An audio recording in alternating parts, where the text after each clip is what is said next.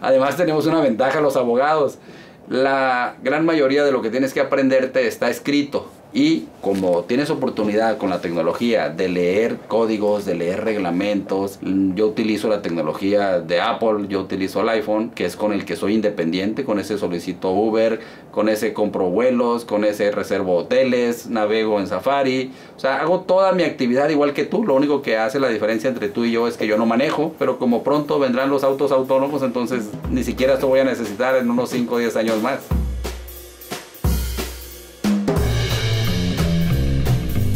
Bienvenido Manuel, muchísimas gracias por aceptar la invitación a, este programa de entrevistas hechas canciones.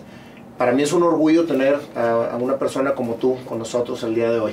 Gracias Nayo, gracias por la invitación. y, pues conozco tu historia, eh, me llegó por medio de un primo muy querido de José Carlos, que, que, mando saludos. Y la verdad es que desde que la vi impactante Manuel y me encantaría que la platicaras, que se la platicaras a nuestro público, porque nuestro objetivo es precisamente que la gente vea que la pasión vence cualquier barrera. Y cuando lo haces con pasión, no hay quien te pare. Pues creo que esto, este es un ejemplo sumamente este, identificado contigo. Encantado, encantado de contarte la historia de, de Manuel Gallardo. Si, si me permites, la dividimos en dos etapas. Claro. Desde que nací en la ciudad de Guamuchil, Sinaloa, en 1971, nací con glaucoma, me operan a los 4 meses, después a los 11 meses, a los 9 años, a los 13 años y a los 18 años y así hasta los 36 años. Esa es la primera parte de la historia cuando yo todavía veía. Entonces, ¿qué pasa durante todo ese tiempo? Que poco a poco vas tomando conciencia de que un padecimiento o una enfermedad como el glaucoma, que hoy es incurable, puede dejarte ciego. Y cuando entiendes que eso puede dejarte ciego, entonces empiezas a prepararte, que eso es lo más interesante, tener la oportunidad de prepararte, porque durante todas esas visitas a los médicos que mi mamá me llevaba a México, cada dos meses, cada tres meses, lo más largo que llegó a ver una cita, fíjate, Nayo, es cada seis meses, y era, estaba encantado yo que decía, seis meses voy a tardar en volver a México, qué padre. Durante todo ese tiempo, tú vas con la ilusión como paciente de que te den de alta y van pasando los años y no te dan de alta, entonces creo que algo no está muy bien. Y al final de cuentas, después de estar aferrado, después de estar luchando contra la enfermedad, pues termina ganándote la enfermedad incurable, el glaucoma, termina dejándote ciego. Y eso ocurrió en 2006, en Cancún, mientras estaba por allá reclamando algunos siniestros del huracán Vilma, algunos clientes hoteleros eh, nos contrataron y estábamos trabajando en esa ciudad y de repente un día amanece y abro los ojos y le digo a mi compañero de cuarto, ¿sabes qué? Prende la luz o abre la ventana. Y me dice, ya está la ventana abierta, me dice, y está el foco prendido, se quedó prendido anoche. Seguro, le digo. Y entonces lo que hago es parpadear. Y cuando parpadeo me doy cuenta que ya tenía los ojos abiertos, pero no veía nada ya. Entonces lo único que pensé en ese momento fue, pues ya llegó ese día, llegó el día que estaba esperando, aquel, aquel momento durante el cual yo fui creciendo esperando que ocurriera, porque cuando estábamos en el Zócalo de la Ciudad de México para tomar el metro hacia Centro Médico, cada vez que pasábamos por ese lugar yo veía personas ciegas que tenían los ojos del mismo color que yo, pero ellos se conducían solos, con bastón, a veces van uno, dos o hasta tres juntos y yo los observaba y decía, algún día voy a quedar como ellos, porque yo asociaba el color de sus ojos al glaucoma, que es la enfermedad que te comenté que tengo. Entonces, viendo esas escenas, volviendo cada dos o tres meses a México, yo llegué a entender que algún día yo podría quedarme ciego y ese día llegó estando trabajando, como te comento, allá en Cancún. Y mi única expresión fue, pues, llegó ese día. ¿Qué sigue? Pues recuperar la vista. Y ahí es donde empieza la segunda parte de la historia de, mi vida prácticamente. Durante todos estos años, Manuel, que tú fuiste paulatinamente perdiendo la, vista, tú, o sea, ¿cuál era tu reacción ante, ante lo que ibas viviendo? Fíjate, cuando tú vas perdiendo la vista, ni cuenta te das. De hecho, a los 13 años pierdo la vista definitivamente en el ojo derecho. Te quedaste viendo solamente con el ojo Correcto. izquierdo. Y ni cuenta me di cuando dejé de ver con el ojo derecho. Hasta que pues, de repente eh, en alguna de las revisiones que me hace el médico, en mis visitas a México, me dice este ojo ya no percibe luz. Entonces, pues efectivamente cuando te están examinando te hacen que cierres un ojo para que veas con el otro. Y cuando pasa eso, me doy cuenta que ya no veo con ese ojo. Y pues dije, bueno, no se nota entre ver con dos o ver con uno, no hay mucha diferencia. Sigues viendo todo lo que está enfrente. Así es como transcurrió pues prácticamente mi, mi adolescencia, mi juventud. mm, ¿Fue difícil, eh, Manuel, sobrellevar la, la, la pérdida paulatina de, de vista? Mira, no es, no es difícil porque no te das cuenta lo que vas dejando de ver. Tú crees que todo lo que se ve es lo mismo que tú ves. Lo único que sí me acuerdo y después lo entendí es que yo nunca hacía las tareas en la, en la secundaria, en la prepa. Mis cuadernos estaban siempre sin notas porque no veía el pizarrón. Entonces yo me sentaba al frente, era la primera fila, en la en puro medio, pero cuando trataba de ver el pizarrón, el profesor ya había borrado lo que había anotado. Entonces generalmente yo me quedé durante la secundaria y la preparatoria sin hacer tareas y entonces después entendí por qué yo no hacía tareas y en algún momento, lo he comentado y me parece curioso, sigo soñando que no hice la tarea, que no he pasado la carrera y a veces me pregunto si me entregaron el título o no, porque pues, yo nunca hacía tareas. Y entonces, cuando, pero yo no, yo no entendía el por qué no las hacía hasta que después asocié que no las hacía porque simplemente no veía el pizarrón. Y cuando trataba de pararme para tomar nota, pues todos los compañeros te decían, hey, tierra, tierra, bájate. Entonces había que sentarse otra vez y pues decía, pues ya no, ya no apunté. Y como no apuntaba, no tenía con qué estudiar y no tenía con qué hacer tareas. Y como quiera pasaste todos los estudios sin ningún problema. Sí, pues mira, pasé la secundaria, la preparatoria, debiendo materias, después la recuperaba, terminé la carrera afortunadamente muy bien. Y eso es lo más complicado, no ver con un ojo o tener poca vista eh, con el otro, no, no lo notas, lo empecé a sentir cuando ya empiezas a tropezar con las cosas, cuando al conducir, pues de repente le das con tu carro a otro cuando te estás es- estacionando. Y esos fueron los detalles que me hicieron entender que mi vista ya era muy deficiente y que tenía que tomar otro tipo de precauciones como la que fue dejar de manejar. Lo primero que hice fue dejar de manejar para, para no poner en peligro a nadie y no poner en peligro mi vida. Ahorita, por ejemplo, Manuel, tú que, que por 36 años eh, tuviste vista y ahora no ves absolutamente nada, ¿te imaginas las cosas que te rodean? O sea, eh, tu imaginación hace que puedas ver mediante la, la imaginación. Totalmente, tuve la gran suerte de alcanzar a ver durante 36 años. Para mí eso fue mágico, o sea, poder ver durante 36 años y grabarte todo. Me pasaba algo muy curioso. Yo llegaba a los lugares y con la conciencia de que algún día me quedaría sin ver, me grababa todo. Yo te puedo pasar por el aeropuerto de aquí de Monterrey, por el aeropuerto de la Ciudad de México y te digo qué hay ahí. Si no lo modificaron en los últimos años, te digo, aquí debe estar este lugar, aquí debe estar este letrero. Me lo grababa con mucha facilidad y las ciudades me permitió grabármelas de forma que sé más o menos en qué rumbo ando, en qué parte de la ciudad estoy. Eso, eso para mí facilitó las cosas, definitivamente. Esa, esa memoria, eh, Manuel, la tienes también en las personas. Correcto. O sea, eh, por lo que sé, estás casado, tienes dos hijas. sí, Eh, las tienes, o sea, cuando ellas te hablan, cuando tu mujer te habla, tú estás viéndolo en realidad en tu mente. yo me quedé con la imagen de mis hijas, pues de su cara de niñas. Yo tengo la imagen de ellas de cuando eran chiquitas. Te podría decir, hace muchos años que no las veo, pero las escucho todos los días cuando estoy en casa.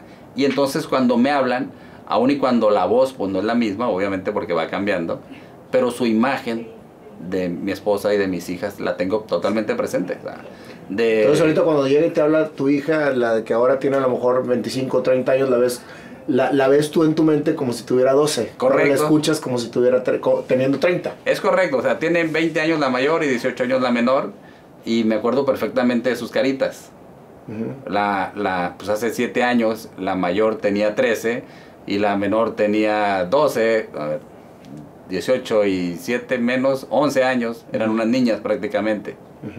Entonces, sí me acuerdo de las personas, me acuerdo de mis amigos, mis primos, mis tíos, o sea, tengo la cara mm, totalmente grabada en, en, en, mi memoria. tu mente. Sí, a todas las personas que conocí, te las puedo describir del momento en que dejé de verlas, sin problema.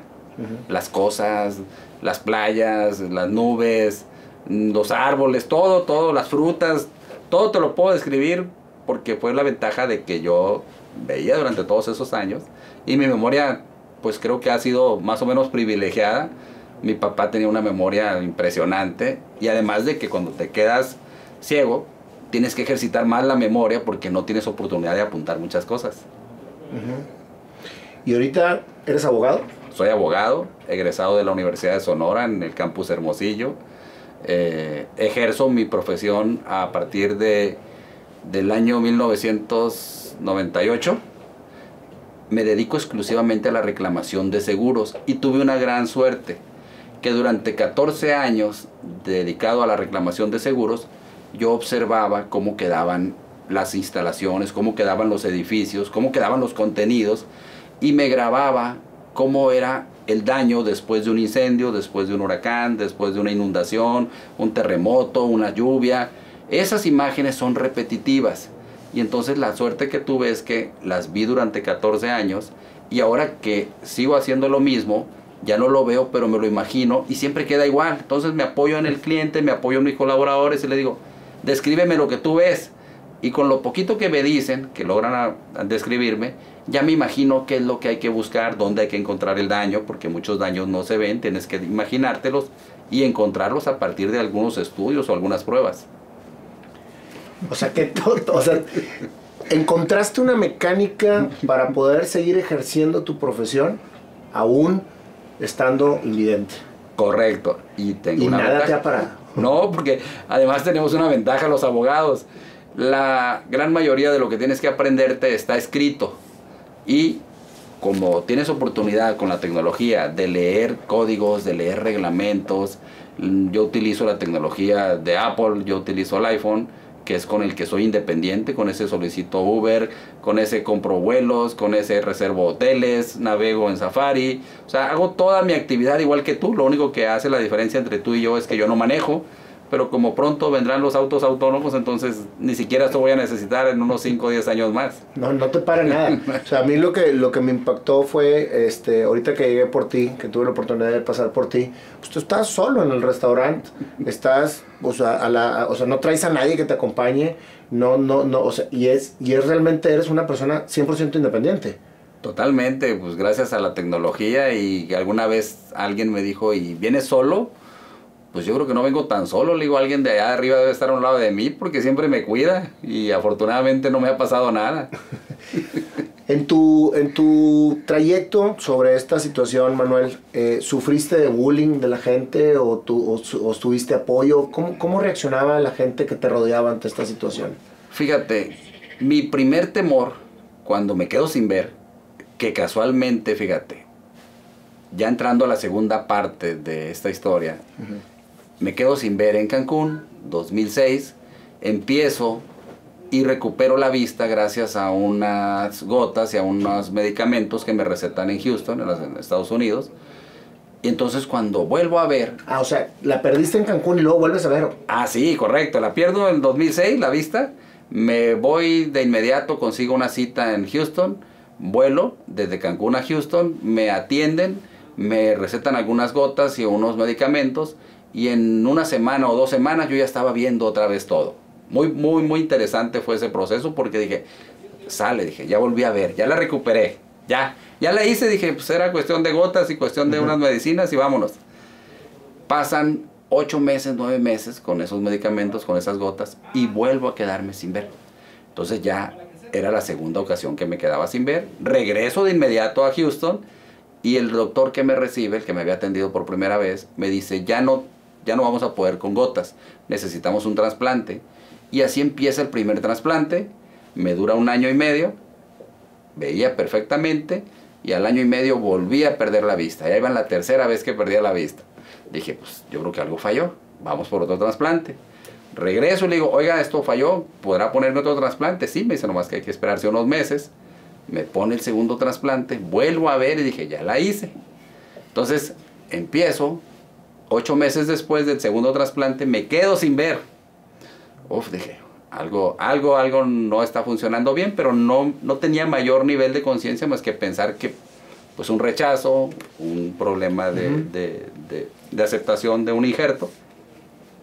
Me regreso otra vez a Houston y me dice que ya es muy complicado, me dice el doctor. Y entonces me voy hasta Indianápolis con otro doctor muy prestigiado y me hace un trasplante de córnea de forma diferente y vuelvo a ver. Sale, dije, ya la hice. Tres, a la tercera es la vencida. Empiezo, vuelvo a hacer mi vida normal, viendo, y me vuelvo a quedar sin ver. Esa tercera ocasión de ese tercer trasplante de córnea vuelve a ocurrir, pero ahora en Cancún también, reclamando daños por otro, por otro acontecimiento. Estaba yo trabajando allá y de repente volteo por la ventana de mi hotel y veo unas palmeras y empecé a verlas doble. Y dije, son los mismos síntomas de la primera y segunda trasplante de córnea que fallaron. Cuando veo doble, ahí me di cuenta que estaba fallando otra vez el tercer trasplante, o por primera vez el tercer trasplante. Y ahí es donde te conté hace rato que me puse a llorar 40 minutos, porque me acuerdo la hora que era. Porque dijiste, ahora sí ya. Es que ahí me cayó el 20 de que me estaba pasando lo mismo que en las consultas cuando iba a México. Que yo tenía la ilusión de que me dieran de alta y nunca me dieron de alta. Entonces ya llevaba tres trasplantes de córnea y entonces entendí ahí que ya no iban a funcionar. Dije, ya llevo tres, tres que fallan, no puede ser. Entonces fue cuando me cae el 20 y me pongo a llorar ahí 40 minutos. Y digo, me, los 40 minutos nunca se me van a olvidar porque al rato de estar así en ese trance, dije, esto no tiene caso, dije, no tiene caso que esté aquí llorando, no voy a resolver nada. Me acuerdo que me seco con la toalla ahí del hotel, los ojos. Dije, adelante, con lo que sigue, hasta donde alcance. Si se descompone, voy por otra. Y las veces que tenga que ir. Pues así llegué a la cuarta y al quinto trasplante de córnea. O sea, dicho y hecho, no funcionaron los trasplantes. Entonces ya me quedé sin ver desde hace siete años hasta hoy, porque fue cuando ya me quedé fallando el último trasplante de córnea, que era el quinto. Y ahí pasa algo bien interesante, porque dije, no me voy a quedar sin ver sin hacerle la lucha. Y empiezo junto con mi hermano un desarrollo de una microválvula para controlar el glaucoma. No sé si me vaya a servir a mí ya o no me vaya a servir esa microválvula, pero si funciona, que es la ilusión que tenemos, va a evitar que muchas personas se queden ciegas por el glaucoma, porque el glaucoma es la principal causa de ceguera irreversible en el mundo. La catarata es reversible, pero la ceguera una vez que te deja ciego ya no la puedes recuperar hoy en día. Entonces, empiezo el proceso de desarrollar una microválvula para controlar el glaucoma. Hacemos todo lo que se nos ocurre a mi hermano y a mí.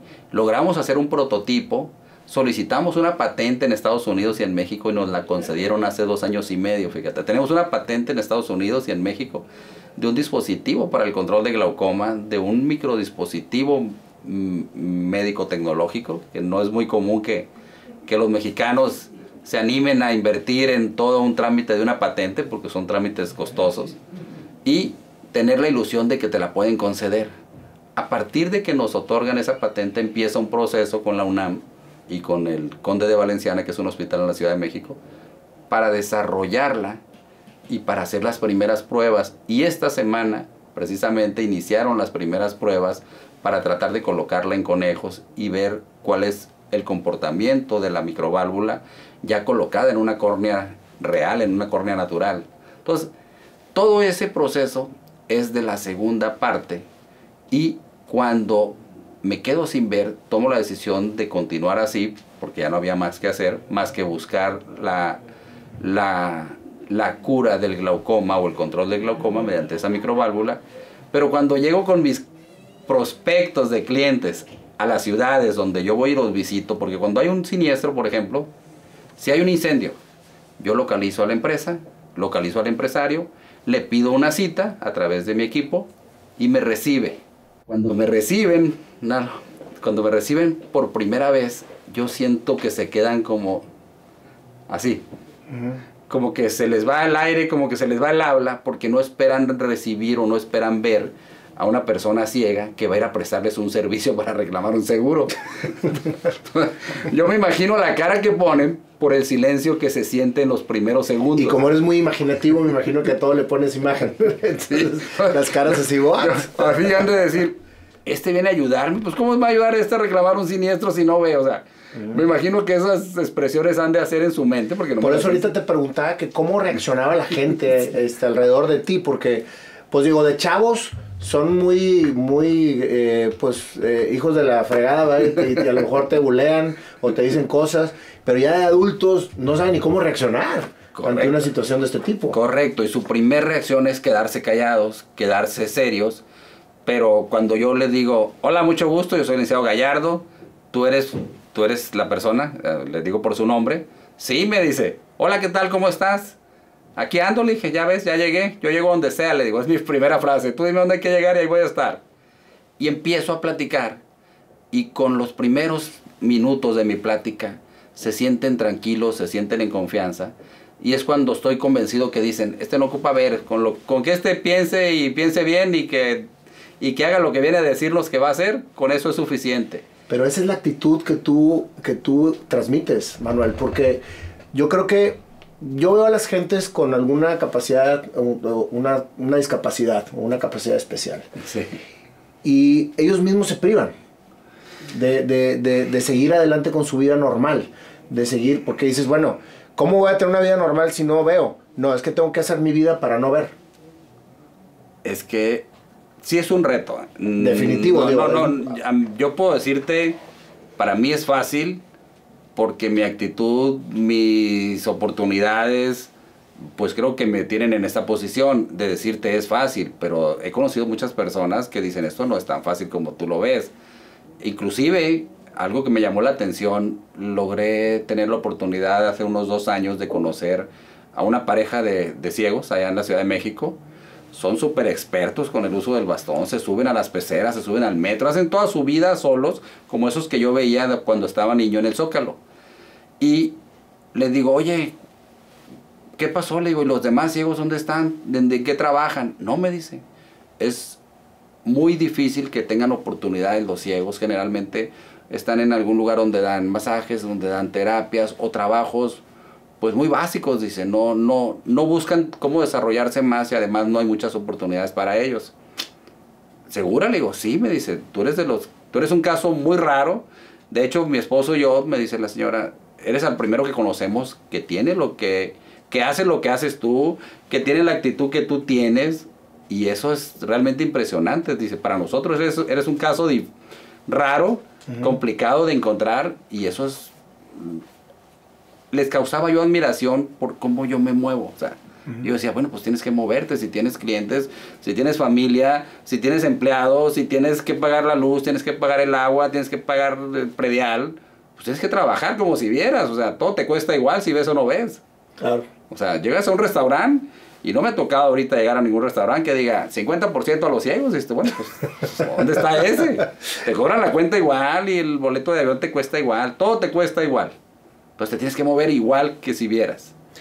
Tú lo que te pasó, por lo que estoy ahorita eh, entendiendo, lo transformaste en una manera de vivir y no nada más te quedaste así, sino estás investigando para poder dejar en tu legado una solución para que la gente no caiga en lo que tú caíste. O sea, o no, o no, o no sufra lo que tú sufriste, o no esté como tú estás. Correcto. ¿Por qué? Porque estás con tu hermano, estás, estás desarrollando una posibilidad de una solución para este caso. Exacto, porque no todos definitivamente, no todos son abogados, no todos tienen clientes, no todos tienen una oficina cuando se quedan ciegos y entonces las oportunidades se reducen. Y si algo puedes hacer para que esas personas no se les complique más, de por sí hay pocas oportunidades y ciego, créeme que hay muchísimas menos.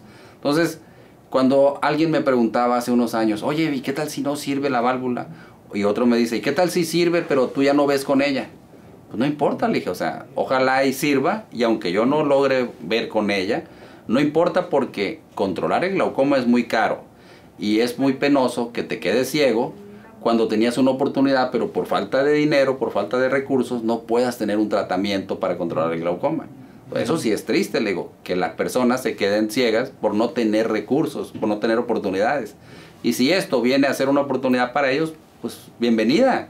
Yo como quiera sobrevivo, como quiera ando para arriba y para abajo, me muevo para todos lados. Y si a mí ya no me funciona, yo creo que no me va a hacer mucha falta. Ojalá funcionara en mí. Pero si no funciona, pues yo ya estoy más mentalizado a que esto hay que seguir con lo que hay.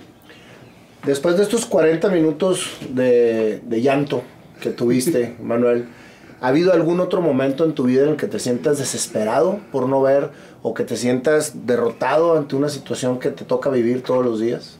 ¿Sabes que no? No encuentro, no tengo en la memoria algo, aparte de ese momento, que yo diga, qué mala onda que no veo, porque eso, ese quejarme fue en ese momento nada más, pero la verdad no es ironía ni es sarcasmo, es el no ver también tiene ventajas. cuando no ves, tienes muchísimas ventajas y hay que aprovecharlas. Por ejemplo, no pierdes el tiempo viendo tonterías y te pones a trabajar todas las horas que puedes. Vas en el Uber o vas en el avión y puedes seguir escribiendo en la computadora y no te mareas. No haces fila en los aeropuertos, no hace fila uno en el cine. Cuando los restaurantes están llenos, siempre anda buscando ahí el capitán cómo conseguirte una mesa. Entonces, tiene muchas ventajas el no ver y, hay que aprovecharlas. Pero yo creo que el más bien, el que tú las veas de esa manera es lo que hace que sean ventajas para ti. Porque si tú no lo experimentas o tú no lo vives o te encierras en tu casa porque ahora no ves, entonces ¿cómo vas a experimentar lo que realmente la vida te da? Aunque tengas una limitación. Y creo que es lo que pasa en la mayor parte de la gente que tiene este tipo de limitaciones, que se autolimita. El punto es que sientes que todo se te complica, sientes el temor de pedir ayuda o si alguien te ofrece ayuda, te rehusas a ella y te voy a decir que eso me pasaba de repente a mí. O sea, es muy difícil pedir ayuda, ¿eh? Créeme que es más fácil pedir ayuda para otro o ayudar a alguien que tragarte a veces el orgullo y pedirle ayuda a otro. Pero tienes que aprender a pedir ayuda tienes que disfrutar el que alguien te ayude. Eso es un reto, ¿eh? O sea, ¿cómo te explico? El perder la pena, el entender que es una necesidad que tú le digas a alguien, ¿me ayudas? Tiene mucho que ver cómo se lo pides, obviamente, tiene que ver la actitud que tienes. Y hay una cosa que yo comprendí, todas las personas te ayudan cuando te admiran. Cuando te admiran y ven que, y ven que tú le estás echando ganas, siempre te van a estar ayudando las que ven que no le echas ganas te van a ayudar por compasión, pero nomás una vez o dos veces. Y te van a sacar la vuelta porque van a decir, este le ayudo y no le echa para adelante, no, no, no tiene ganas, no tiene ilusión, no le busca y por más que yo le digo, no lo hace. Entonces sí recibes ayuda cuando alguien siente compasión por ti, pero recibes muchísima más cuando te admiran, cuando dicen, órale, si este se mueve, yo le ayudo. Y eso me ha servido mucho el poder mostrar eh, mi interés por seguir adelante, mi interés por seguir trabajando, por ser útil a las personas, a los empresarios, a los que me rodean en lo que hago, compartir los conocimientos que tenemos y eso hace que las personas me ayuden. Sé que eres muy exitoso en tu despacho, Manuel. O sea, que tienes muchos clientes y todo el mundo se referencia eh, de ti de una manera muy admirable. ¿Eso alguna vez, Manuel, fue fue algún obstáculo para ti, el que no tuvieras vista, fue un obstáculo para no conseguir clientes o para no cerrar negocios o, para, o, que te cerraran la puerta porque no veías? No, definitivamente no. Por eso a todo aquel que tiene alguna discapacidad, lo que yo le digo es, aviéntate. O sea, si ven que tú vas para adelante, siempre te van a empujar, siempre te van a jalar, te van a ayudar, van a ser empáticos y si además de tener buena actitud, haces las cosas profesionalmente bien, porque nadie me contrata porque no vea, me contratan porque hay una referencia, porque hay un prestigio atrás, porque hay una forma de hacer las cosas. Y afortunadamente nuestra firma, que mi socia Lucelia Martínez y yo, hemos logrado sacar adelante empujándola. Y nuestros clientes, como tú lo dijiste ahorita, nos buscan por lo que sabemos hacer, creo que lo hacemos cada vez mejor. Y sí, definitivamente el hecho de que yo no vea ni me limita, ni me hace menos, ni nos contratan porque no vean, nos contratan por los resultados y el no ver solamente es una condición que te hace un poco diferente, ni mejor ni peor, o sea, ni eres mejor ni eres peor por no ver. Simplemente tienes que utilizar la tecnología diferente, tienes que utilizar algunas herramientas de forma diferente. Para ti ahorita un día de trabajo es igual que como lo hacías cuando veías? No, ahora tengo la ventaja. Creo que trabajo más y se me pasa el tiempo sin darme cuenta. Para mí es una ventaja porque hace como unos seis meses, fíjate, me pasó algo muy curioso. Tenía que terminar un amparo y estaba trabajando, me faltaban ya dos o tres días para tener que presentarlo. E iba avanzando, los días avanzaban y yo escribía. Y un día en la noche estaba trabajando en mi computadora y era como la una, una y media de la mañana y terminé. Y dije, ya, uff, ya terminé. Y lo envié por correo a mi oficina para que se presentara. Y dije, qué bueno que no veo, porque si viera, seguramente no lo hubiera terminado por andar perdiendo el tiempo viendo otras cosas. Entonces, ahí fue, fue bien curioso porque encontré una, inconscientemente encontré una razón de decir, qué bueno que no veo. Evidentemente no es bueno, pero en ese momento me pareció algo bueno porque me permitió hacer un trabajo que tenía que terminar. Entonces, todo lo hago con mi herramienta, con mi teléfono, con mi computadora. Puedo hacer perfectamente cualquier cosa. Yo hago, eh, pues afortunadamente me apoyo en esa tecnología y yo digo, qué bueno que cuando quedé sin ver, ya existía esta tecnología, ahora el reto fue aprender a usarla. ¿Y la usas a la perfección? pues con ella soy independiente, con ella ando para todos lados, pido los Uber, como te dije hace rato, hago todo, absolutamente todo, todo con mis equipos, todo con la tecnología se puede hacer. Y cuando conozco a alguien que no ve, le comparto lo que yo sé y le enseño, porque a mí me enseñó otra persona, a mí me enseñó una abogada que se llama Carla Herrera de Chihuahua, me dijo, vente para acá, yo te enseño. Ella también es invidente. Ella también es ciega y ella tuvo pues, la, la, oportunidad de conocer estos, estos equipos los aprendió a usar y se ha encargado de enseñarle a las personas. Y yo tuve la oportunidad de que ella me enseñara. Oye, ¿y no usas ni bastón para ver si están cosas alrededor de ti? Es que discúlpame que, que te pregunte, pero créeme lo que yo, yo me pongo un poquito en tu lugar. Yo también viajo bastante y llegar a un aeropuerto sin ver, solo, sin ayudarte, en dónde está la entrada, en qué sala sale el avión, este, por dónde está seguridad, de, son muchas cosas. ah, bueno, pero eso es bien fácil. Ahorita te explico. Si tengo un bastón, en mi maletín traigo uno de esos que se doblan. Que lo compré porque dije, ¿y qué tal si algún día me quedo solo y no tengo a quien pedirle apoyo? Pues tengo que moverme. Y si me voy a mover, pues por lo menos ir guiándome con algo. Adquirí ese bastón, tomé el curso para aprender a usarlo con estas personas, con esta pareja que te comenté hace rato. Me enseñaron, me aventé un curso de tres días ahí en la Ciudad de México, subiendo y bajando banquetas, guiado por mi bastón y acompañado por eh, este otro muchacho ciego. Nos la rifamos durante varias cuadras ahí cerca del Politécnico en la Ciudad de México. Y afortunadamente no nos atropelló ni una moto, ni un camión, ni nada, ni nos, ni nos caímos porque era muy buen instructor y muy buen guía. Aprendí a usarlo, me dijo, tú ya sabes usarlo, me dice, ya, órale. Terminé el curso, lo doblé, lo metí en mi maletín y no lo he vuelto a usar. o lo traigo. Entonces, siempre me apoyo en las personas porque te pongo un ejemplo. Si salgo de casa, alguien me lleva al aeropuerto y quien me lleva al aeropuerto me deja en el mostrador de la aerolínea. Ahí me despiden y de la aerolínea la persona que está en el mostrador me consigue apoyo, ya sea por alguien que, que trae una silla de ruedas o alguien que, me lleva caminando. Ah, Ese me sube hasta el avión. Cuando baja, cuando aterriza el avión, alguien va por mí y me trae hasta el taxi. Me subo al taxi y el taxista me lleva hasta donde tengo que estar. Y así me la paso, como estafeta, agarrado de una persona y de otra y de otra todo el día. Mi reto es no quedarme solo. Y si me quedo solo, ahí traigo el bastón. Ok. ¿Qué, sigue ahora para Manuel? Porque veo que eres imparable.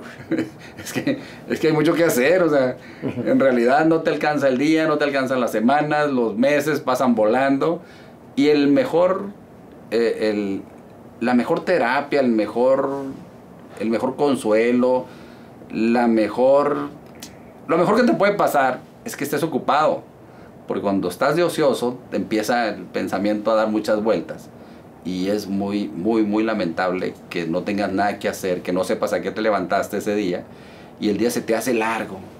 Las cosas no tienen sentido porque no sabes a dónde vas. Pero cuando tienes algo que hacer, cuando tienes cosas en la vida, cosas en el día, cuando tienes compromisos, cuando tienes ilusiones, cuando tienes metas, entonces todo es bien fácil, los días se van rápido, sigues avanzando, porque cuando te fijas la meta, no te preocupas por dónde tienes que pasar. O sea, siempre que quieres llegar a un punto, ojalá y todos los puntos fueran en línea recta y en patines, pero no.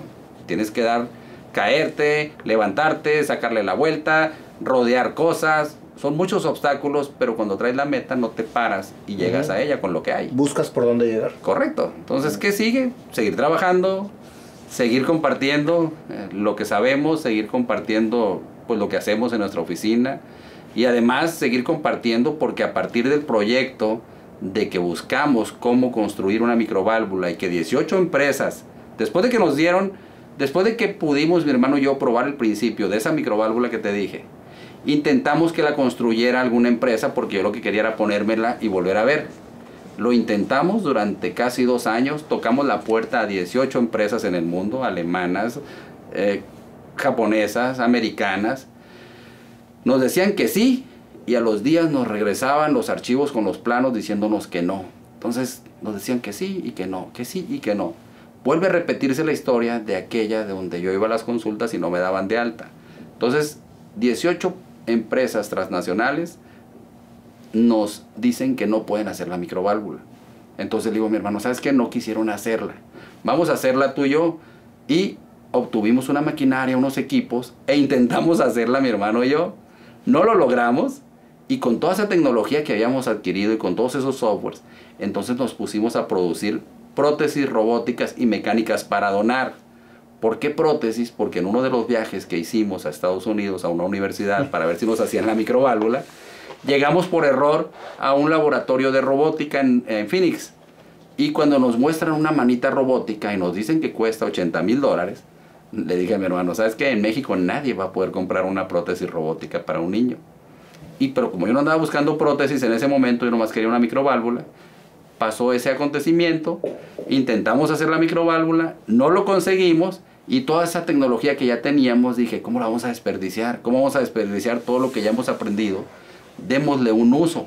Vamos haciendo prótesis, le dije a mi hermano. Y me dice, ¿estás loco? Nunca hemos hecho prótesis. Pues estamos bien locos, dije, porque nunca hemos hecho microválvulas y aquí tenemos como tres años y no hemos hecho ninguna. Entonces, así nace la idea de hacer prótesis y como ya teníamos la idea de hacer prótesis, pues ¿cómo las donamos? Pues que nazca una fundación. Dije, vamos haciendo una fundación, yo soy abogado, hacemos los trámites y tendremos una fundación que es Fundación Marcoptic. Y con esa fundación ya hemos donado más de 350 colchones para personas postradas, más de 20 prótesis robóticas y ahora el 27 de noviembre vamos a completar otras 18 prótesis mecánicas para ¿Qué personas haces tú? ¿Tú la fabricas? Nuestro equipo, o sea, yo soy abogado, yo era mecánico de automóviles primero, después de aviones. Yo siempre quise ser ingeniero en electrónica, yo no quería ser abogado. Y ahora que soy abogado, tengo la oportunidad de contar con un gran equipo de ingenieros en mecatrónica, en mecánica, que hacen esas prótesis que son diseños nuestros. No creas que las bajamos de internet, las hemos desarrollado. Si hubieras visto la primera, te ríes, no funcionaba para nada. Ya vamos como en la quinta versión y son prótesis funcionales muy interesantes. Y por primera vez en este año tenemos la oportunidad de donarle prótesis a dos personas colombianas, o sea, son los primeros extranjeros que reciben un regalo de México, de Sinaloa, y queremos llegar a todo el mundo. Porque las tenemos diseñadas. ¿Y las prótesis ayudan en qué sentido? Son prótesis de brazo y manita. Entonces, nuestras prótesis, después de muchos, cinco años de trabajar en ellas, logramos hacerlas muy funcionales y ahora el día de mañana, casualmente, vamos a donar la prótesis más chiquita que hemos hecho en estos cinco años para un niño de seis años. Es una prótesis pequeñita. Y, y, se mueve la mano y hace tiene, funciones. Tiene funcionalidades donde tú le puedes colocar cosas. Son muy básicas, pero muy útiles. Se pueden utilizar para muchas cosas porque cuando no tienes la manita y el brazo, pues no puedes hacer nada. Pero cuando tienes una prótesis que puedes cargar cosas, que puedes colocarle cosas en su palma, que puedes poner un celular y con la otra mano hacer operaciones, no, pues te da muchísimas funcionalidades. Entonces, eso estamos haciendo. Entonces, eso es lo que sigue. Hay mucho que hacer. ¿Cómo se llama la fundación, me dices? Fundación Mark Optic. Mark Optic. Mark Optic. Mark Optic porque a la válvula, así le llamábamos al principio, la microválvula para el control de glaucoma, nos referíamos como la válvula, como la microválvula, y dijo mi hermano un día, pues ¿cómo la llamaremos? Pues así surgió el nombre de Mark Optic. Y como ese fue el proyecto con el que nace todo esto, pues la fundación se quedó con el nombre de Fundación Marcoptic, en honor y en memoria de, de ese dispositivo de, una, de un milímetro de largo por medio milímetro de diámetro. Que es el del glaucoma. Es correcto, es con el que pretendemos controlar el glaucoma y que vamos muy avanzados. Y ahorita ya se lo estás poniendo conejos, o sea que estás, pues estás bastante, bastante y avanzado, ¿no? Pues siete años de trabajar sin parar, de tener la ilusión de que va a funcionar, nos ha permitido que ya estemos en una fase de pruebas en conejos. ¿Y tú estás patrocinando todo esto? ¿Todos los estudios? ¿O tienes patrocinadores alrededor? Mira, la válvula, el proyecto era para que me lo pusieran a mí y yo lograra ver otra vez. Todo nació por mi idea por mi intención de volver a ver a partir de un dispositivo. Entonces todo se enfocó y todo se su, obviamente se sufragó por, pues por, por mí. Por mí, posteriormente se suman a este proyecto otros dos socios y ya somos tres personas apoyando el proyecto, financiando el proyecto, con la intención de que esto se consiga y además con la ilusión de que Fundación Marcoptic, una vez que eso funcione, pueda ser el donador principal de ese dispositivo en México y en el mundo. Por eso estamos muy interesados en llevar esto hasta sus últimas consecuencias, de que logre funcionar y que logremos tener parte importante de esos dispositivos para donarlos a las personas. Entonces... No, pues es, es, impresionante, o sea, todo lo, que, todo lo que me estás contando. Porque ahorita estaba analizando lo que estabas hablando y te oigo hablar con esta pasión, Manuel. Por eso yo empecé la plática diciéndote, tu perfil me interesa tanto y me gusta tanto el cómo llevas la vida, porque eres un fiel ejemplo de que la pasión, mm, con lo que haces todo, no, no, no para. O sea, no, no, no hay ninguna limitación que tengas porque eres una, un hombre que, se maneja con el corazón, con su pasión, con su actitud, siempre para adelante, te veo sonriendo, te veo siempre, pues digo, bien fortalecido, ¿no? Entonces, ¿cuánta gente hay que se autodiscapacita sin tener una, una discapacidad? Muchas. O sea, que dices, oye, la tristeza, la depresión, el sentirte inútil, ¿Cómo te, te puedes sentir inútil? Tienes absolutamente todos tus órganos funcionando, tienes salud. Es cuestión de que cambies tu actitud para que realmente seas útil. Y aquí tenemos un gran ejemplo contigo. O sea, el hecho de que, de que no veas te hace ser más útil. O sea, yo creo que ahorita, ahorita con lo que, todo lo que me estás contando, si tú quizás no hubieses perdido la vista, no te hubieras metido a hacer una fundación. ni, hubiera buscado una microválvula, no ni estuvieras, ni estuvieras haciendo robótica. Totalmente. Entonces, es increíble cómo le diste un giro por completo, en donde me impresiona que dijiste 40 minutos y se acabó. Y son muchos, dije. Y, y, dices tú, se acabó, o sea, ¿qué sigue? Y para adelante. Entonces, no cabe duda, Manuel, que suena frío lo que te voy a decir, pero es una realidad. Fue una bendición que te quedara ciego. Mira, la verdad que yo digo, qué bueno que me quedé ciego a esta edad, qué bueno que me quedé ciego después de haber visto lo que veo, lo que he visto, cuando hay esta tecnología, cuando hay estas oportunidades. Eso, obviamente, que nadie, nadie va a dar gracias por tener una herramienta menos en la vida, pero das gracias porque cuando dejaste de tenerla, existieron otras oportunidades y eso es lo valioso. Aquí muchos te dicen, oye, la actitud. La actitud es una herramienta para alcanzar la ilusión. El tema es que tengas una ilusión. Si tienes una ilusión y tienes a qué levantarte, entonces no hay nada que te detenga. Y la actitud te permite llegar a alcanzar esa ilusión, porque siempre es algo abstracto, que tú lo persigues, nunca lo alcanzas porque siempre vas atrás de él. Y lo maravilloso de esto es que cuando tú estás enfocado en algo, el tiempo, las cosas pasan diferente cuando las personas no tienen, como te dije hace rato, a qué levantarse, o no tienen una ilusión que perseguir, o no tienen un objetivo en la vida, entonces es bien difícil agarrar rumbo porque empiezas a dar vueltas como remolino y no sabes a dónde vas. Y caminas y caminas y sientes que no tiene sentido. Y cuando sientes que no tiene sentido, entonces empiezas a perder muchas cosas. Pero cuando sabes a dónde vas, puede que ni, ni siquiera lo consigas, puede que ni siquiera lo alcances en el tiempo que tú pensabas, porque eso pasa muy comúnmente pero sabes a dónde vas. Y si te mantienes ocupado, Esa es la mejor cosa que puedes tener. Mantenerte ocupado con lo que sea, ¿eh? No necesariamente trabajando. Haz lo que quieras, pero que te mantenga ocupado y que te mantenga ilusionado. Una vez un cliente que tuve, eh, que, que tengo, que aprecio mucho allá en la Ciudad de México, me dijo, licenciado, me dice, todos los días yo me levanto y yo entendí algo. Hay que tener una ilusión. Muchos dicen una pasión, yo le llamo una ilusión. ¿Crees que ilusión y pasión vayan de la mano? Pueden ser sinónimo cuando tú sabes que es a lo que quieres llegar, que tú sabes que es lo que quieres alcanzar. O la pasión también es un instrumento para Eh, cumplir la ah, ilusión. eh, para la mí, actitud. como la actitud es una herramienta para alcanzar eso que te ilusiona. Y cuando tú tienes una ilusión, todo lo ves diferente. Entonces, además de que mi, mi- siempre mi pensamiento es a las personas, mira, hazlo con lo que hay.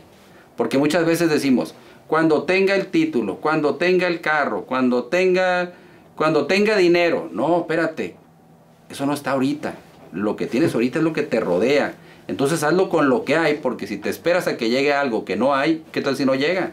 Y se te va la vida esperando algo y no das el siguiente paso porque no tienes, no tienes eso que estás esperando.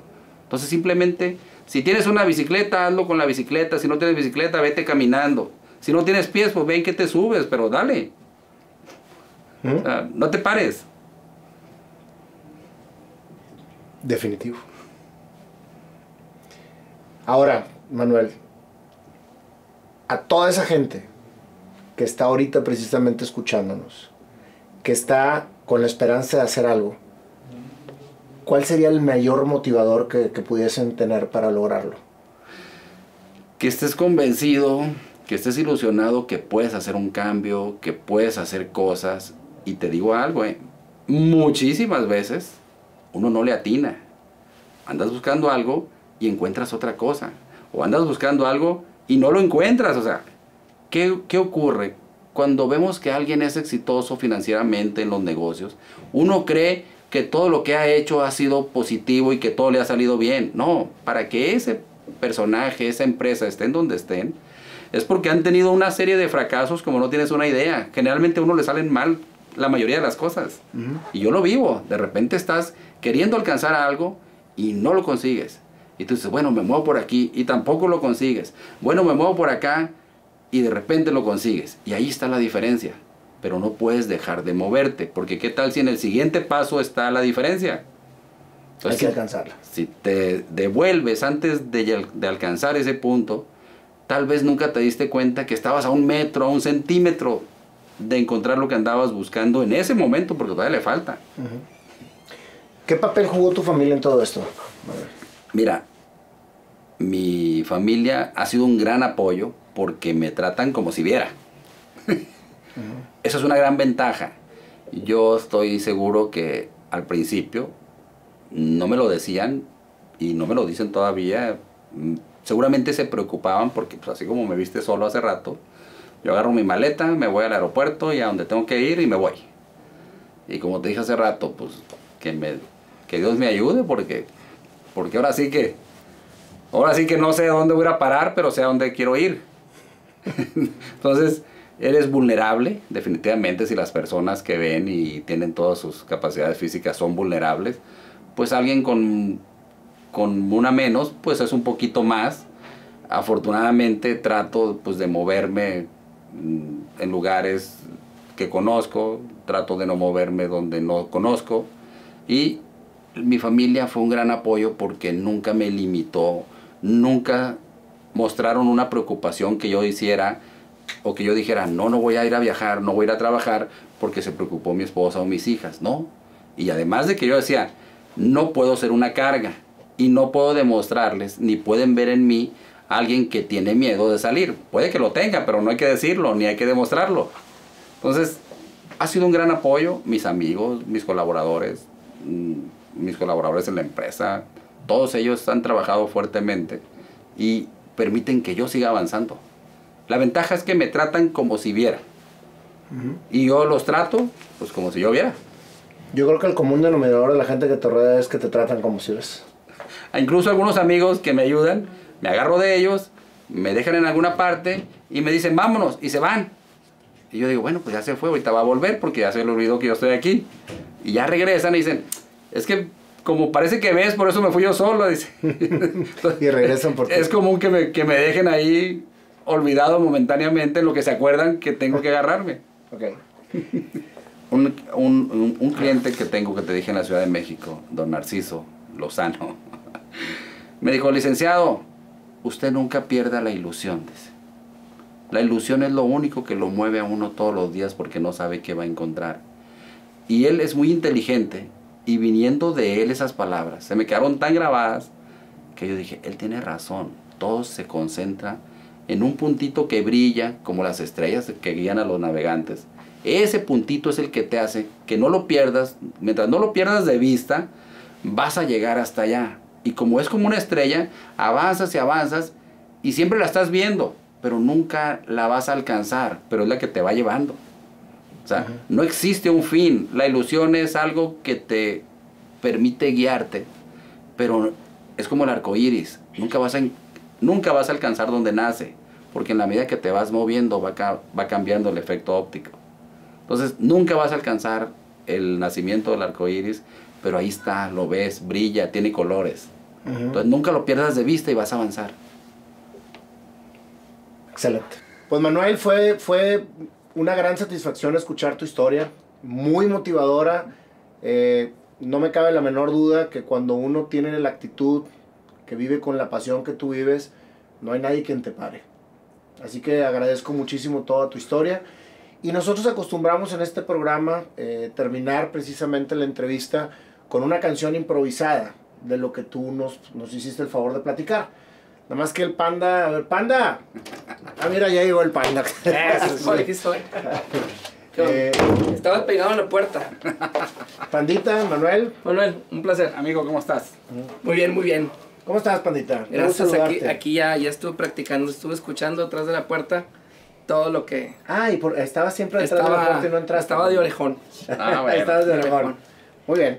Pues vamos a ver qué sale, Manuel, con tu historia. Eh, a ver, panda, ¿qué, qué, qué nos vas a echar? A ver, me inspira esto.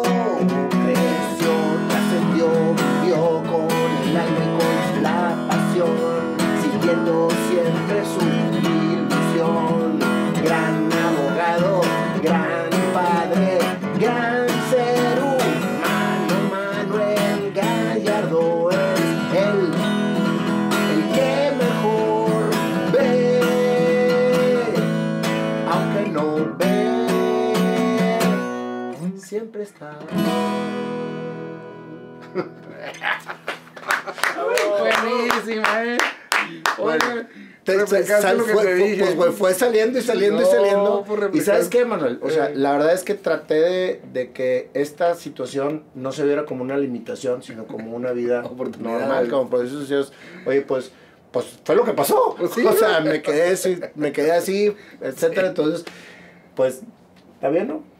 lejos de apagarse toda una luz, se abrió todo un, un, un espejo de Correcto. oportunidades, un horizonte y, y- y mil luces por todos lados. ¿no? Ya no hay límite, pues, porque cuando ves, límite. pues nomás ves lo que ves con los ojos, pero con el pensamiento. Ahora con los ojos cerrados, pues ves. Estás a 360 grados. Es increíble, la verdad es que cuando, cuando, cuando estás con, con, con esa actitud, Manuel, con esa ilusión, como tú, me, me quedó muy claro ese tema y ahorita como que ya, ya traigo un concepto más amplio. Yo soy un creyente y que todo esto se hace precisamente para que la gente nunca pierda la esperanza de, de- de vivir con pasión, o sea, de, de hacer lo que le gusta, de, de- buscar lo que realmente lo realiza. Pero la parte del concepto de la ilusión nunca la había metido en mi, en mi filosofía de vida y es algo bien importante, güey. O sea, porque de la ilusión nace la pasión para poder hacerlo con actitud y llegar a, a lograrlo. Ah, ¿no? sí, literal. O sea, está, creo, creo que por ahí puede, puede haber una, una filosofía padre para después echarnos un, una buena filosofada de eso. O sea, porque Ah. la ilusión, todo empieza con tener una ilusión. Y me estoy quedando como que debe de haber una segunda parte de esta entrevista. ¿sí? En el, en el 2020. ¿Cómo la ves? Bueno, pues muchas gracias, Manuel. Aquí eh, mi panda nos inspiró a, a- a cantarte la historia. Muchas Espero gracias. que te haya, te haya gustado y sobre todo estamos muy orgullosos de haberte tenido en nuestro programa. Es un placer platicar Muchas contigo, gracias a ti. Gracias, Manuel. Mayo. Gracias, Manuel. Panda. Muchas encantado, gracias. Encantado y gracias por la oportunidad y por compartir esto con todo su público. Que es tu público en este momento. Muchas gracias. Gracias. Listo.